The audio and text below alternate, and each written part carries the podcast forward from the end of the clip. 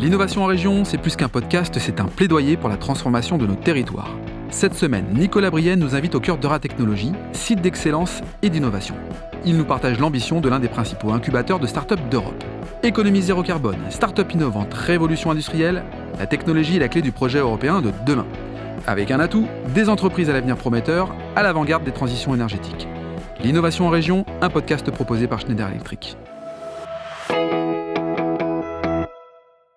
Bonjour Nicolas. Bonjour Laurent. Euh, Nicolas, merci de m'accueillir ici au sein de la technologie. Alors quand on parle d'innovation dans ce podcast, hein, euh, euh, l'innovation en région, je pense que là, on est vraiment au cœur de l'innovation. Euratechnologie, en plein cœur de la métropole illoise. On pourrait le déterminer comme ça, le définir comme ça? Bah, vous êtes tombé pile au bon endroit. c'est quand même le premier lieu d'innovation en Europe. quand on y pense, c'est un peu dingue. C'est-à-dire c'est pas à Stockholm, c'est pas à Berlin, c'est même pas à Paris que ça se passe. C'est Lille. C'est Lille, le plus grand lieu d'innovation en Europe, Euratechnologie.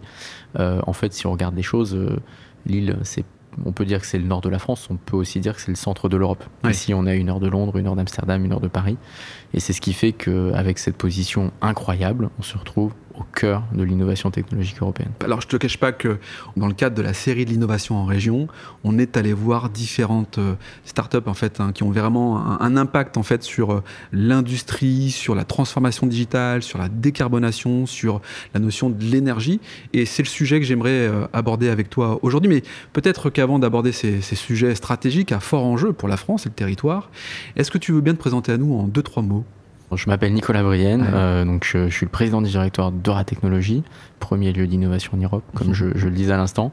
Et moi, tout mon, le fil conducteur de, ma vie, en fait, ça a été le service de l'intérêt général. À chaque fois que je suis allé dans un job, c'est parce qu'il y avait un défi qu'on me posait euh, pour avoir un impact sur, euh, sur la vie des gens. Donc j'ai fait euh, du cabinet ministériel, j'ai levé des fonds pour l'école polytechnique et je me suis retrouvé là un petit peu par hasard président du directeur de la technologie qui est en fait un projet absolument dingue quand on y pense parce que qu'est-ce que c'est que notre mission? C'est en fait ici, il y a 20 ans, ça n'existait pas. Hmm. C'était une friche industrielle.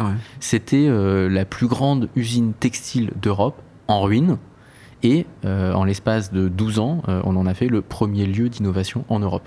On est passé euh, des machines à coudre à la Silicon Valley, ce qui est un truc assez dingue parce que du coup, la manière dont on envisage la tech, la technologie, l'innovation mmh. à Euratechnologie, elle est complètement différente de ce qui peut se passer ailleurs dans le monde. C'est-à-dire que l'idée ici, c'est d'avoir un impact social et environnemental positif sur un territoire. Mmh. Comment est-ce qu'on prend une friche industrielle pour euh, en faire un lieu d'innovation avec du numérique responsable et un impact positif sur la vie des gens, ça c'est la spécialité de la technologie. Et en fait, euh, moi je me disais, là je regardais la carte du monde, je me dis qu'en fait, qui a cette expertise? Prendre une friche industrielle et la transformer en lieu d'innovation numérique.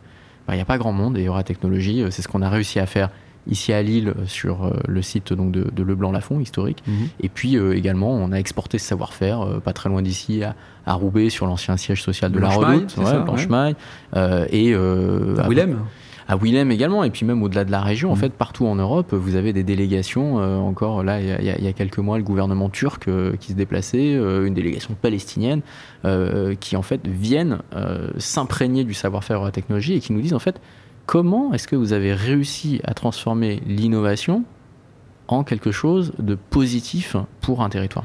Donc c'est le savoir-faire à la française, mais à la lilloise, quand je t'écoute parler.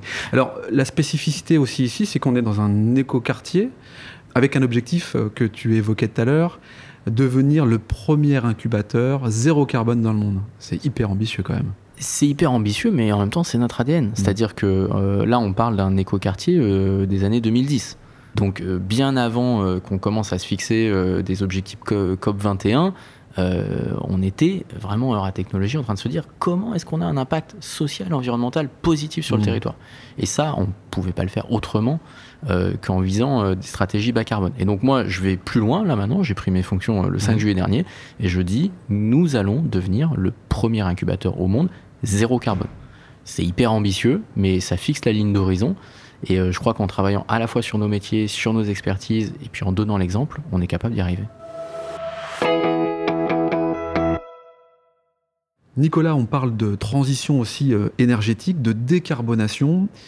Concrètement, quelles sont les actions pour bien comprendre comment Euratechnologie s'implique dans ces enjeux majeurs en fait? C'est à la fois euh, très simple et très général. moi, je crois que fondamentalement, il faut réinventer ce qui est normal. Qu'est-ce qui est normal pour un fondateur de start-up? Est-ce que ce qui est normal, c'est d'aller euh, maximiser euh, le taux de clic sur une bannière publicitaire Mhm. Ou est-ce que ce qui est normal, c'est de penser dès le premier jour où on crée sa startup à son impact social et environnemental?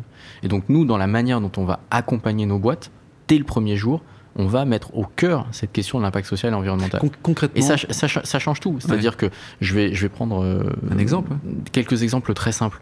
Euh, on a des expertises connues, reconnues sur euh, le retail et le e-commerce. Ouais. Bon, comment vous voulez envisager la question euh, du retail et du, du e-commerce sans penser à vos cycles, je pense, sur les déchets, sur les emballages? Mhm.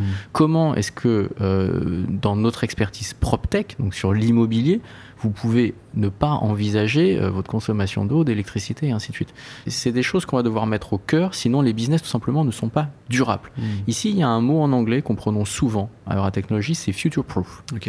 On dit l'innovation elle doit être future proof, c'est-à-dire qu'elle doit résister au futur. Hein, de la même manière qu'on a waterproof ou bulletproof, future proof. Future-proof. Ça veut dire quoi concrètement? C'est-à-dire que l'innovation, euh, vous pouvez être innovant six mois. Nous, ce qu'on invente à Euratechnologie, c'est pas des gens qui sont innovants six mois, c'est des gens qui vont durer, qui vont résister aux vagues d'innovation futures. Mhm. Et donc, dont les innovations euh, vont traverser euh, les vagues technologiques. Changer Et le monde. Aujourd'hui, très concrètement, Mhm. vous ne traversez aucune vague technologique si vous n'intégrez pas dès le premier jour les enjeux de décarbonation. Ça, c'est hyper important ce que tu dis là, parce qu'effectivement, la notion de l'innovation, la définition de l'innovation, toi, tu la vois sur du long terme. L'innovation doit durer et doit évoluer, mais en ayant un impact en fait sur la vie des gens, sur la vie des entreprises, sur la planète, sur les enjeux même qu'elle peut, qu'elle peut Je, proposer. je vais, pre- je vais prendre un peu de hauteur et- Ouais. et, et je vais te demander de regarder un peu dans le rétroviseur sur ce que tu as vécu ces Ouais. derniers mois. En fait. Ces derniers mois, on s'est pris confinement sur confinement sur Mhm. confinement. Et en fait, euh, on a parlé de distanciation euh, sociale, sauf qu'en fait, on n'a pas eu de distanciation sociale. On a juste eu une distanciation physique. La plupart de nos interactions sociales, nous, les êtres humains sur cette planète, on les a basculées dans la sphère numérique. clairement. Donc on a télétravaillé, on a e-consommé, euh, on a fait du gaming, on a fait du e-sport et ainsi de suite, tout en i. Euh, et, et donc en fait, moi je me suis dit, mais attends, mais c'est extrêmement intéressant ce qui est en train de se passer. Ça veut dire que plus on aura de confinement, plus on va avoir hein, ce que j'appelle moi le grand bond en avant numérique Mhm. euh, L'accélération. et une accélération euh, de la transition euh, digitale. Sauf que les gens, ils oublient un truc, c'est que toute l'Australie, elle était confinée à l'hiver 2019. Mhm. Pas du tout à cause du Covid, à cause des feux de forêt. Ouais, totalement.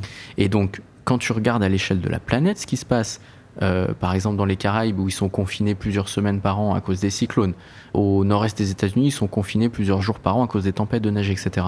En fait, on va être confiné de plus en plus au Mhm. cours du 21e siècle. Et donc, on va être confiné à cause de quoi? Pas à cause du Covid, à cause d'événements climatiques extrêmes. Et donc, le seul moyen qu'on aura en fait d'affronter ces événements climatiques extrêmes, ce sera de basculer dans la sphère numérique un certain nombre de nos interactions sociales. Et pourquoi c'est absolument essentiel ce que je suis en train de dire? C'est que du coup, il n'y aura pas de transition écologique si elle n'est pas articulée avec Mhm. la transition numérique. Et donc en fait, ton monde de demain, ton monde d'après, il, il marche sur deux jambes. Et tes deux jambes, c'est transition numérique, transition écologique. Et euh, on, on va jamais très loin si on marche pas sur deux jambes. Euh, D'autant plus que ce que tu es en train de dire là, c'est que finalement, euh, ces confinements sont un avant-goût en lien avec les, événements majeurs climatiques qui arrivent dans certains pays, qui pourront arriver aussi en Europe et pour lesquels il faudra s'adapter, malheureusement. C'est exactement ça. Les, les- les feux de forêt en Australie, euh, demain on aura les mêmes sur la côte d'Azur. Euh, les tempêtes, euh, on pourra très bien avoir les mêmes euh, sur la côte atlantique. Et donc se dire que les phénomènes climatiques extrêmes vont entraîner des transitions digitales massives, euh, ça il faut l'avoir bien en tête quand on envisage en fait une économie zéro carbone et numérique. Eh oui. Alors, on parlait d'une autre transition quand même, la transition agronomique, qui est quand même majeure. J'ai eu l'occasion de rencontrer euh, Mathieu Tout-le-Monde, euh, le dirigeant d'une société qui s'appelle euh, Terre à Terre, et qui dit pas de neutralité carbone sans transition de l'agriculture. Là, on voit bien aussi que l'industrie, quelque part, de l'agriculture, elle est, concernée. Comment, finalement, Euratech intervient aussi sur cette industrie agricole? On voit bien qu'il faut qu'on réinvente complètement euh, le rapport entre l'homme et la nature. Mm. Et la, la transition écologique, c'est une transition agronomique. On le voit là aujourd'hui quand par exemple euh, vous avez des viticulteurs qui vous disent euh, en Champagne qui vont être bientôt concurrencés par les mousseux euh, britanniques, euh, parce que du fait du changement climatique, euh, vous avez des transitions agronomiques extrêmement importantes à l'échelle des territoires. Vous avez des vins de Bordeaux ou des Châteauneuf du Pape qui vont devenir totalement imbuvables, là où vous allez avoir des Gewürz et des vins allemands qui vont devenir absolument incroyables. Et donc ce que je veux dire, c'est que il ne peut pas y avoir de transition écologique sans repenser en fait euh, la technologie comme un tiret entre l'homme et la nature, hmm. et non plus comme une fracture entre l'homme et la nature.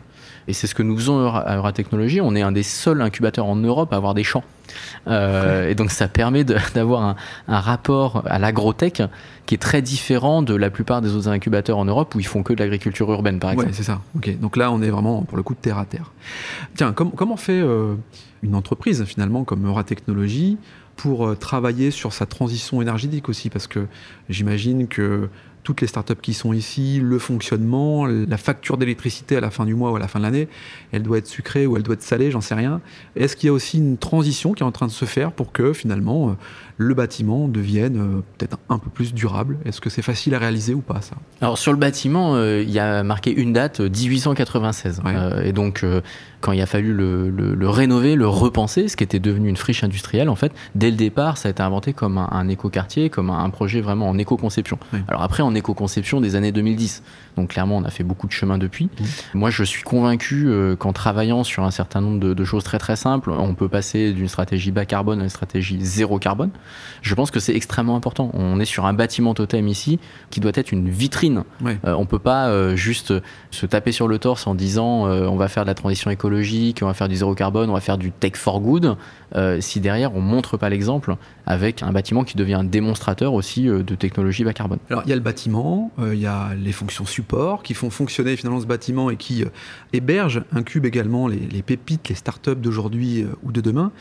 Comment les startups finalement euh, contribuent aussi à aider à la transformation digitale des entreprises et des industries?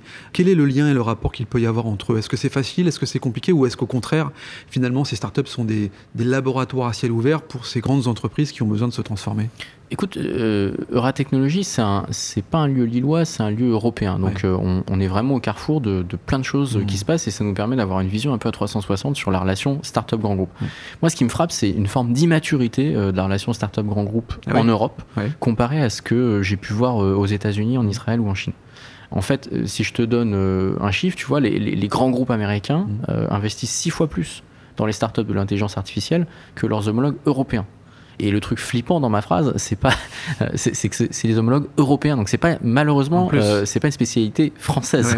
Euh, c'est quoi cette immaturité C'est une histoire de moyens financiers ou c'est une histoire de culture? En fait, je crois que tu mets le doigt euh, un peu sur les deux. Mmh. Euh, c'est-à-dire que concrètement, faire des POC, euh, il y a du monde. faire de la direction de l'innovation qui est capable d'acheter des grands stands dans des événements dont je tairai le nom parce que je n'ai pas envie de me faire d'ennemis.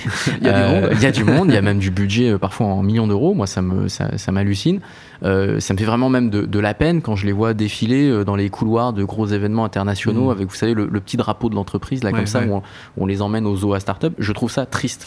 Aux États-Unis, ils ont une vision beaucoup plus financière et donc en fin de compte beaucoup plus rationnel euh, de l'innovation. C'est-à-dire que concrètement, une des personnes clés sur l'innovation dans un grand groupe aux États-Unis, c'est le CFO. Euh, c'est celui qui va décider, euh, le Chief Financial Officer, qui va décider en fait de faire une acquisition ou pas. C'est le directeur de la strat qui va décider de faire du M&A ou pas. Mm.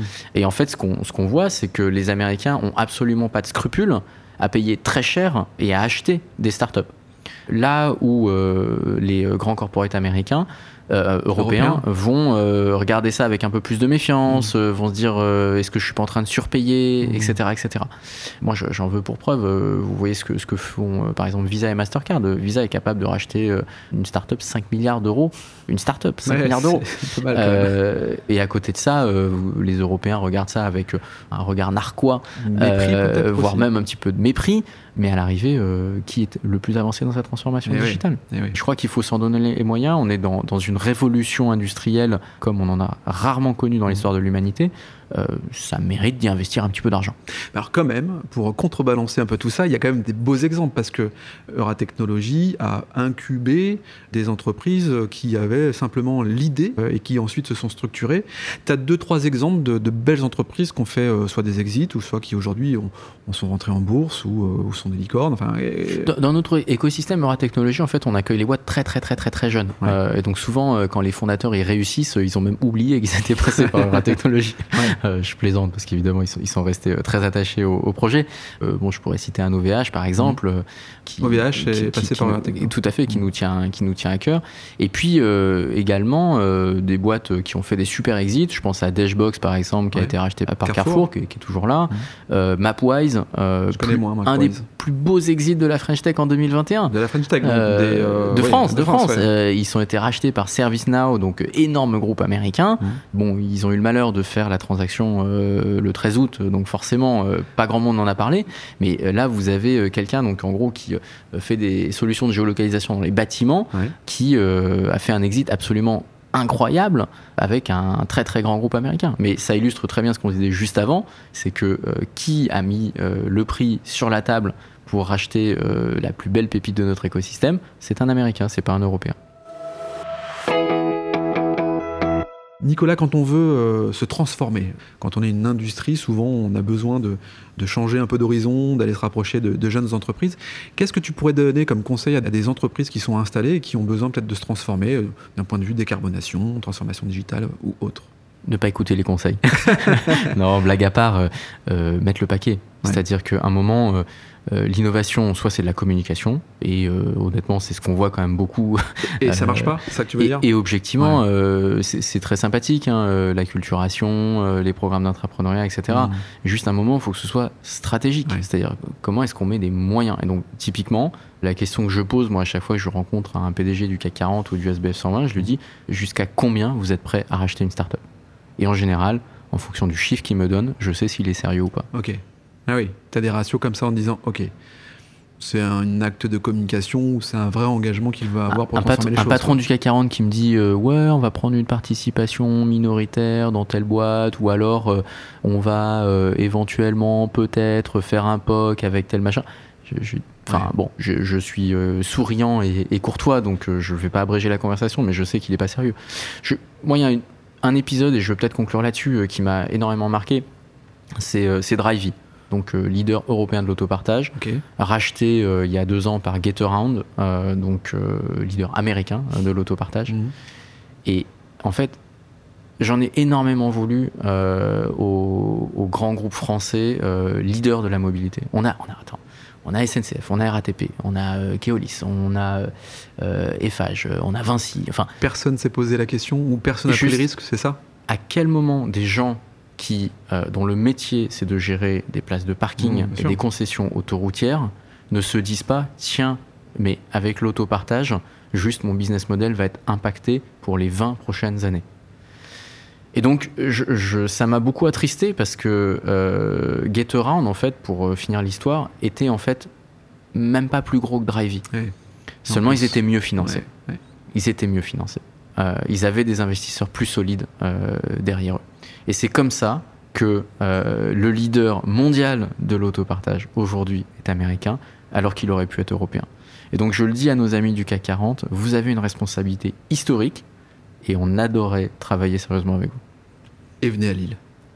et venez non pas au nord de la France, mais au centre de l'Europe, parce que ce qui se construit en tech n'a pas de frontières et doit être donc pensé au niveau continental. Nicolas, merci d'avoir euh, participé au podcast de l'innovation en région, un format proposé par Schneider Electric. Merci Schneider Electric et merci à tous. À bientôt. À bientôt. Si cet épisode vous donne envie d'aller plus loin, c'est l'occasion d'en parler à Antoine Chartres, directeur régional Grand Nord. Bonjour Antoine. Bonjour Laurent. Antoine, peux-tu nous dire comment passer de l'idée aux actes lorsque l'on veut se transformer? Laurent, c'est très simple. Les sujets de transformation digitale, de décarbonation et d'électrification sont au cœur de la stratégie Schneider Electric. Et comme on a pu l'entendre dans ce podcast, L'ambition de Schneider Electric est d'accompagner les entreprises du territoire sur ces enjeux de transformation. Pour entrer en contact avec nous, rien de plus simple, le site internet www.se.com ou mon profil LinkedIn où je me ferai un plaisir de vous répondre. C'est très simple, merci Antoine. Merci Laurent.